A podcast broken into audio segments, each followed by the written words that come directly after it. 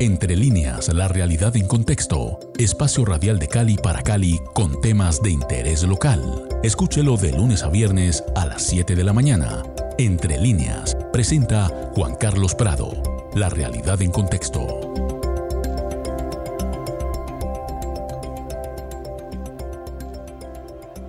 Muy buenos días amigos de Javier en Estéreo Cali 107.5 FM.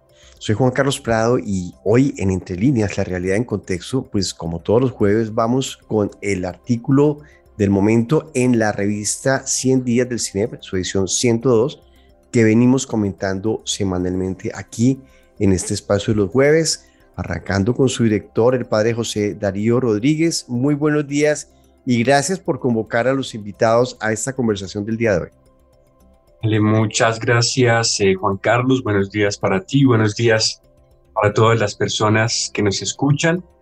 Eh, en esta ocasión, en esta cuarta entrega de Entre Líneas en alianza con la revista 100 Días, tenemos eh, como tema el artículo titulado Notas sobre un estallido social en Colombia, el paro nacional 28A, escrito por los investigadores del CINEP, Marta Cecilia García y Santiago Garcés. Marta Cecilia es investigadora del CINEP, eh, del equipo de movimientos sociales, socióloga y magíster en urbanismo de la Universidad Nacional de Colombia. Sus temas de interés investigativo son la movilización social, los procesos de urbanización, extractivismos y memorias. Y Santiago Garcés, investigador también del CINEP, el equipo de movimientos sociales en el área de territorio, interculturalidad y movilización. es sociólogo de la Universidad Nacional de Colombia y magíster en estudios laborales de la Universidad Autónoma Metropolitana, Unidad Itzapalapa de México. Sus temas de interés son la sociología del trabajo, acción colectiva de trabajadoras y trabajadores no clásicos, estrategias de control de las subjetividades laborales en el capitalismo contemporáneo. Bienvenidos Marta Cecilia y Santiago a esta emisión. Pues muchas gracias, eh, eh, eh, Padre José Darío, y también pues a Santiago Garcés y Marta Cecilia García por acompañarnos esta mañana. Notas sobre el estallido social en Colombia del paro nacional 28A el 28 de abril de este año. Pues arranquemos un poquito con una pregunta general de contexto, pero es un poco em, eh, preguntándole a Marta Cecilia García sobre el Comité Nacional de Paro, o sea, en qué contexto se da este, este paro y también de una vez pregunto esa composición de ese, eh, de ese Comité Nacional de Paro. Buenos días, Marta Cecilia. Buenos días, Juan Carlos. Bueno, el Comité Nacional de Paro eh, viene desde 2019 se constituye en 2019 con una presencia muy importante de eh, las centrales sindicales. Hay también ah, pensionados, están las dignidades campesinas, eh, grupos indígenas, eh, organizaciones estudiantiles, colectivos feministas y LGBTIQ. Reúne eh, a 27 sectores sociales, 350 comités departamentales y locales y recoge distintas tendencias políticas. Por tanto, es un cuerpo heterogéneo y plural que obviamente tiene tensiones y conflictos internos, como ya se había visto desde 2019 y como se develó eh, eh, durante el paro que inició el 28 eh, el CNP indudablemente no representa a la multiplicidad de actores que entraron en el paro, eh, en este paro nacional, eh, pero durante algún tiempo, durante por lo menos dos meses, tuvo la vocería y recordemos que en este momento están presionando para que sean atendidas, atendidos los proyectos de ley que presentaron eh, al iniciar esta legislatura el 20 de julio, que recoge el, eh, el, pliego eh, de emergencia que fue planteado desde el año anterior. Correcto. Santiago Garcés, pues el Comité Nacional de Paro pues tiene esta organización, tiene este conjunto de organizaciones que nos describe Marta Cecilia, pero empiezan a sumarse más organizaciones sociales a, la misma, o sea, en este encuentro, en esta catarsis colectiva y que probablemente no estaban en coordinación con el Comité Nacional de Paro, pero que también salieron a expresar su desazón o su inconformidad eh, frente a, la situación que están viviendo, Santiago. Bueno, muy, buenos días.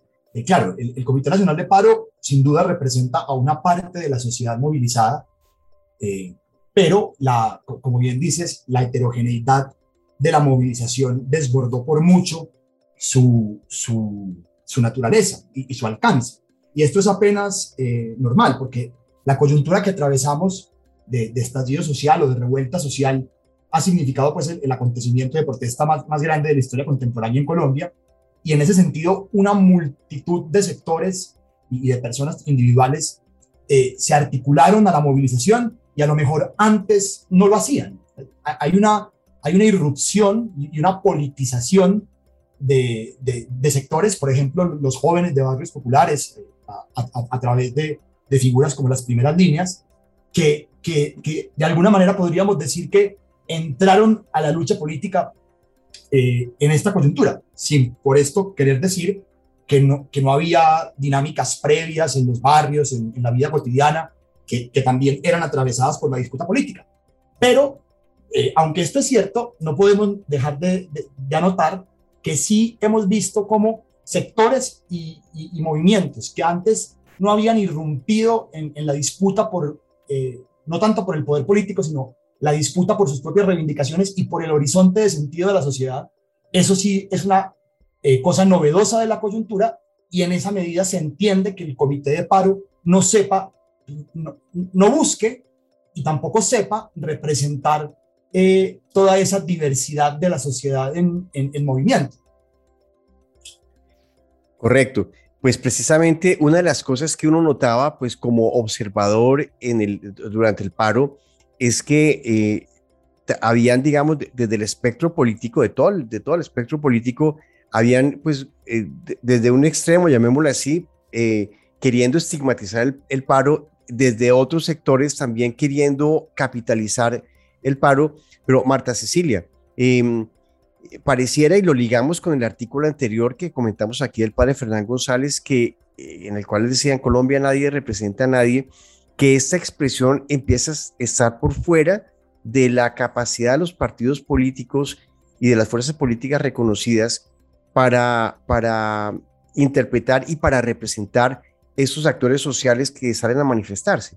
Sí, Juan Carlos, uno de, las, eh, de los elementos muy interesantes que emergen en el, análisis de este paro es justamente cómo eh, hace parte de un conjunto, de una ola de estallidos sociales que viene presentándose en América Latina y el Caribe desde, 2010, desde el 2018 y esto ha sido muy interesante en la medida en que ha dejado ver cómo eh, hay una crisis de la representación política y particularmente de la política institucional y de la política electoral. Em, el paro deja en evidencia cuán lejos de las demandas eh, de diversos sectores sociales está la élite política y eh, el gobierno eh, actual, bueno, los gobiernos anteriores también. Y cómo de ninguna manera tampoco el Congreso responde a las necesidades de la gente. Algo muy interesante es que los diversos sectores que participaron en el paro manifestaron de una u otra manera eh, su eh, contravía eh, frente a proyectos de ley, decretos, normas emitidas por no solamente el Congreso, sino también por los consejos, decretos de las alcaldías, decretos presidenciales.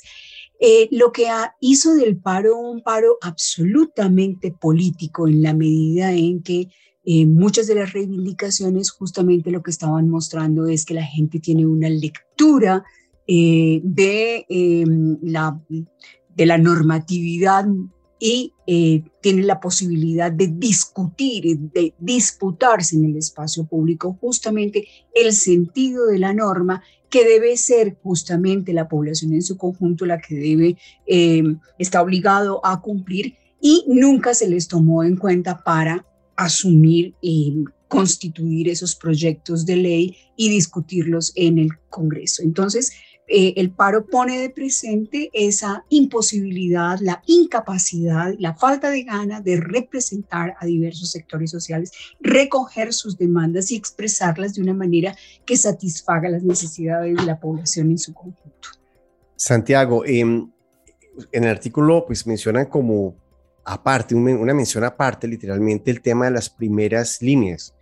Em, ¿Cómo eh, leen ustedes, cómo recogen en este artículo y cómo interpretan, digamos, esta expresión de, de, esta, sobre todo esta muchachada de estos, de estos jóvenes, pero además de otros colectivos sociales que, que se denominaron primera línea, eh, cuál es como su rol y cómo entender eh, su, su, su, aparición, eh, hecha la aclaración que hace Marta Cecilia de que esto viene en, sucediendo en América Latina, pero cómo entenderlo en el contexto colombiano y si tienen algo concretamente de Cali donde estamos emitiendo, pues pues también poderlo complementar. Bueno, digamos que las primeras líneas, eh, algunos las han considerado como un sujeto social en formación, ¿cierto? Es un, sujeto social de las juventudes populares de, muchos barrios, de muchas ciudades de Colombia, eh, que irrumpen en, la coyuntura con, con el ánimo de, lograr visibilidad y también legitimidad. Una, una, primera cosa novedosa de los jóvenes de primera línea es que eh, no hay duda de que sí despertaron buena parte de la, de la, de la, confianza y del respeto de una gran parte de la sociedad movilizada. Y eso, y eso es una cosa novedosa, eh, sobre todo por el carácter tan disruptivo de, de ese repertorio de protesta, o más bien del repertorio que utilizan las primeras líneas, que es pues la, la, confrontación. Pero no es, por supuesto, en, la mayoría de las oportunidades una, una, una violencia desmedida o arrasadora, sino tiene más que ver con una lógica de, protección, de protección de las manifestaciones, de las arremetidas de la fuerza pública y también de buscar evitar que los puntos de concentración fueran dispersados. Y, esto es bien interesante porque eh, los puntos de concentración, eh, es el caso de Cali o, también de Bogotá, eh, son escenarios de vida barrial donde antes de esta coyuntura las y los jóvenes de los barrios populares y, y, otras, y otros pues, sectores de, de, los barrios viven y conviven cotidianamente. Entonces, que, creo que es, es, es, importante entender esta, esta búsqueda por la defensa del, del, del territorio de protesta, que es también el, el territorio del barrio. Eh, bueno, una, una cosa adicional frente a las primeras líneas es su relación con la pandemia. Por un lado, no se le puede achacar a la pandemia y a la agudización de la crisis social y económica la irrupción de este tipo de sujetos, la emergencia de este tipo de, sujetos, porque eh, bueno, ha, habido fenómenos similares en otras latitudes del, continente y ahí también hay que decir que eh, hay fenómenos imitativos, pero esto, estos fenómenos, como el caso chileno, por ejemplo, eran previos a la, a la pandemia. Sin embargo, eh, no hay duda, al mismo tiempo, la, agudización de la crisis social y económica también impactó de, manera muy fuerte en la biografía personal de decenas de miles de jóvenes de barrios populares, que durante, lo, que durante la, coyuntura de, la pandemia y de los confinamientos veían cómo por los cierres no podían trabajar en la economía popular, ¿cierto? Mientras al mismo tiempo, eh, más allá de que esto fuera cierto o no, eh, en los, eh, se, se difundió la idea de que la agenda del gobierno para la reactivación económica solamente beneficiaba a sectores, eh, a grandes sectores económicos y oligopólicos. Esto, por supuesto, es cierto, pero hubo cosas, por ejemplo, como el préstamo de Avianca a Avianca que al final nunca se, nunca se realizaron. Menciono esto porque este contraste creo que permite explicar como la subjetividad política, las subjetividades que emergieron en muchos jóvenes de primera línea. O había un fenómeno de exclusión social previo a la pandemia pero al mismo tiempo la pandemia eh, permitió que muchas personas vieran que el Estado no los ayuda, pero sí los ataca, sí los reprime, sí los criminaliza. Ya sabían los jóvenes populares que, que, el Estado los criminalizaba, por supuesto, pero esta circunstancia se siguió dando en una situación pues, de aguda crisis social y, económica. E insisto, y al mismo tiempo se ve por, otros medios que, la política pública se pone al servicio de quienes ya tienen fortuna. Entonces creo que en, en, esta irrupción de los jóvenes de primera línea hay mucho de, de, de, rabia eh, popular, en el sentido de, em, emerge una, una diferenciación entre un nosotros popular al, al que al Estado no ayuda y un ellos eh, o, un otro al que sí. Y eso es pues eh, de manera, y eso es pues muy, muy, eso es claro. Ahora bien, para, para terminar, los jóvenes de primera línea no solamente irrumpieron en, la coyuntura a partir del enfrentamiento con la fuerza pública, sino también mediante dinámicas asamblearias y, deliberativas con los habitantes de los barrios de los puntos de concentración. También hicieron pliegos de peticiones donde se veía que asumieron como propio el, el, pliego del Comité Nacional de Paro, así también se dijera que el Comité Nacional de Paro no los representaba. Y cuando se revisan estos pliegos, ¿qué exigían? Primero que todo, que cesara la violencia homicida. No solamente la represión, sino específicamente la violencia homicida, eh, también garantías de no estigmatización, de no persecución judicial, siguen en los pliegos los puntos más reivindicativos, oportunidades de empleo, de estudio, e, e incluso en Cali, por ejemplo, en el, en el pliego de Puerto Resistencia, eh, de, se, dice explícitamente que, que, se busca que se hagan rutas culturales en los barrios. también hay una idea de recuperación eh, de, los, de, de, los territorios. Muchas gracias, Santiago. Eh, Marta Cecilia, digamos, más allá de las, eh, digamos, de la información oficial que siempre como periodistas, pues uno o miramos con como sentido muy crítico, porque es información oficial que hay que, digamos, verificar y sospechar de ella.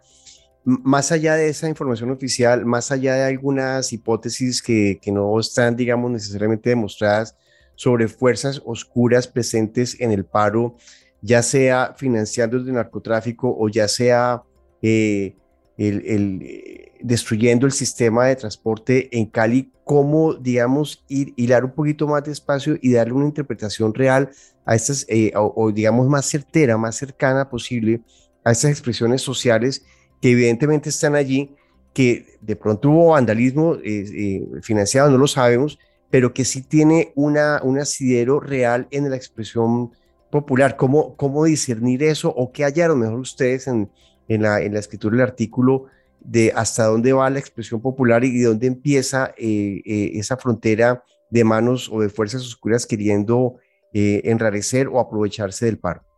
Carlos, en este paro participaron los más diversos sectores sociales. No solamente participaron sectores populares, no solamente participaron eh, grupos étnicos, ah, grupos de mujeres o feministas, eh, colectivos LGBTIQ, transportadores grandes, pequeños, taxistas, eh, campesinos, Em, asalariados, eh, estos muchachos, los sin, sin, sin empleo, sin expectativas, sin posibilidades, eh, sin educación, sin vivienda, sin vida buena. Em, participaron también de manera em, muy efectiva mm, empresarios, eh, comerciantes, gente cuyas reivindicaciones no se parecían en general, salvo pues la reforma tributaria tal vez y la reforma a la salud, pero una buena cantidad de reivindicaciones no las compartía con el grueso de eh, los manifestantes. Em, encontramos, por ejemplo, em, em, acaparamiento de, mercancías, eh, quejas durante mucho tiempo de la falta de eh, presencia de eh, abastecedores de gasolina y otro tipo de combustibles, cuando esto viene desde hace unos cinco años afectando zonas específicas del país, particularmente las fronteras. Y eso lo hemos seguido nosotros en la base de datos de luchas sociales, no es un asunto nuevo. Eh, se puso muy en evidencia y se resaltó mucho como un discurso que afectaba a la mayoría de población para presionar el desbloqueo de vías. Em, sin embargo, eh, hay evidencias eh, clarísimas de que, de, que de este paro sacaron beneficio muchos sectores sociales. Hay una mm, hipótesis que ha planteado el alcalde de Cali que a mí me resulta plausible y es cómo en las afectaciones, sobre todo al sistema de transporte masivo, tiene que ver con representantes, de algunos sectores de transporte informal.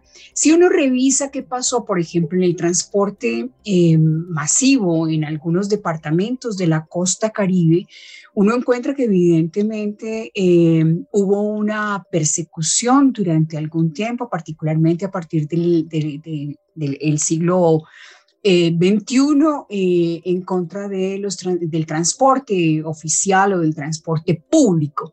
Eh, hoy en día hay departamentos en los cuales la única manera de transportarse es a través de los tukitukis, los tuk-tuks, los, los mototaxis, eh, poniendo en riesgo pues, eh, la vida de tanto de, quien conduce como de quien, de quien eh, se monta en, ese tipo de, transporte un poco frágil pues, para las carreteras nacionales que, que, que transitan. Entonces, valdría la pena mirar con mucho mayor detalle quiénes sacaron ventaja, qué sectores sacaron ventaja también del paro. ¿Sí? Eh, así como hubo múltiples sectores sociales que se vincularon al paro para exponer sus propias reivindicaciones, hubo sectores sociales, gremios, ¿sí? que eh, no compartían buena parte de eh, las reivindicaciones, pero obtuvieron beneficios del, del paro y lo podemos encontrar, por ejemplo, en, algún tipo de comerciantes, en, esto no solamente del acaparamiento de, productos, sino también el alza eh, de, la canasta familiar fue impresionante durante, durante los meses del, paro, de mayor actividad del paro.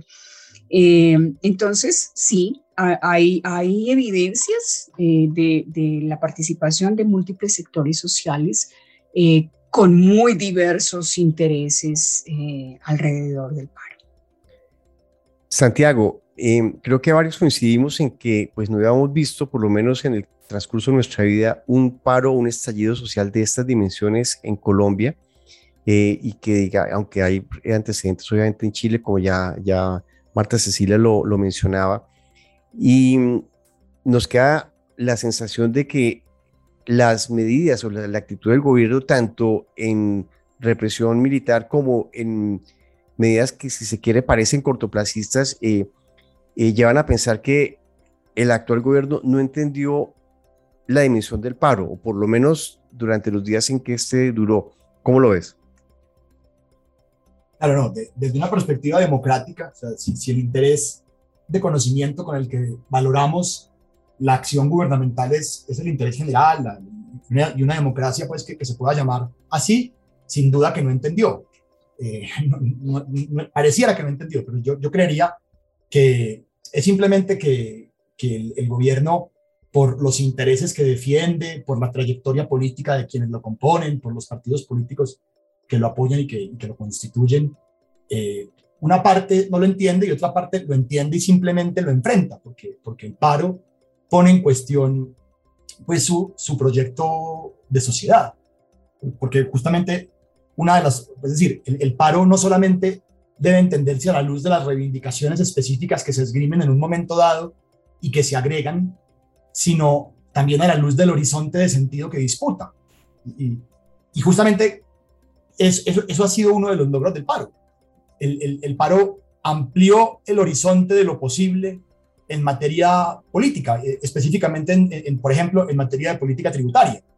O sea, en este momento, el, el, consenso tecnocrático y falaz de que, de que la, la única manera de, de, aumentar los niveles de inversión y de empleo es disminuir los impuestos al, al capital está afortunadamente muy maltrecho.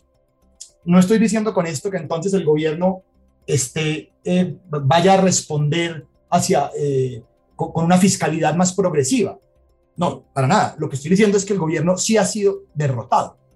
Entonces, el, gobierno, ya sea porque no entendió porque no le interesa, eh, pues sin duda, eh, sin duda fue, fue, fue derrotado. Una, una, una, evidencia concreta de este logro del paro se ve, por ejemplo, en, en, las propuestas económicas o lo que se sabe de las propuestas económicas de buena parte de quienes ahora disputan la presidencia, de, de los precandidatos y precandidatas presidenciales. De, desde, desde, la centroderecha hacia la izquierda, eh, todo el mundo habla de un sistema tributario más, eh, más progresivo, de, de, un cambio en la orientación de la política económica y creo que eso es un logro del paro, aunque, aunque como bien dices, eh, pues a costa de, de mucho sufrimiento, ¿no? de, haber aguantado una, una, una, represión homicida incluso pues, barbárica. Bueno, pues muchas gracias a Marta Cecilia García y a Santiago Garcés del CINE por este artículo que recomendamos con todos los detalles y toda la información que ellos cuidadosamente han recolectado. Notas sobre un estallido social en Colombia, el paro nacional 28 eh, que nos ayude a entender mejor qué está pasando, sobre todo en este, en este eh, objetivo de querer uno entender y poder, ojalá, construir en conjunto toda la sociedad de manera igualitaria y justa. Allí en el artículo pues citan a la Revolución Francesa, donde justamente eh, se, exigía eso y además se, se expresó claramente esa, esa dignidad sobre la cual todos somos absolutamente iguales, pero nada, está el artículo al que invitamos a leer en la página web del CINEP. Gracias Barta y Santiago. Padre José Darío, esta es la conversación del día de hoy sobre este artículo de la revista. Así es, eh, Juan Carlos. Y bueno, muy agradecidos con Marta Cecilia y con Santiago por haber aceptado esta invitación pues a dialogar y a discutir sobre, sobre este tema de tanta importancia para el país y que, por supuesto, entra en diálogo también con nuestros eh, otros artículos publicados en la revista, concretamente, pues el anterior eh, de Fernán González y más adelante también en los que tendremos mm, centrados em, desde una mirada mucho más regional en Cali y desde otras miradas también de los jóvenes y desde la educación. Entonces, agradeciendo este espacio de reflexión y por supuesto em, continuamos con nuestra, nuestra próxima entrega en la próxima semana con la sección que corresponde a la visión más histórica de los 30 años de la Constitución Política de 1991. Y gracias por la invitación. Marta, gracias por estar aquí. Santiago, gracias por estar aquí. Gracias, Juan Carlos y José Darío. Esto es Javerian Estéreo Cali 107.5 FM, la mejor música de Cali, aquí en vivo y en directo. Feliz día para todos.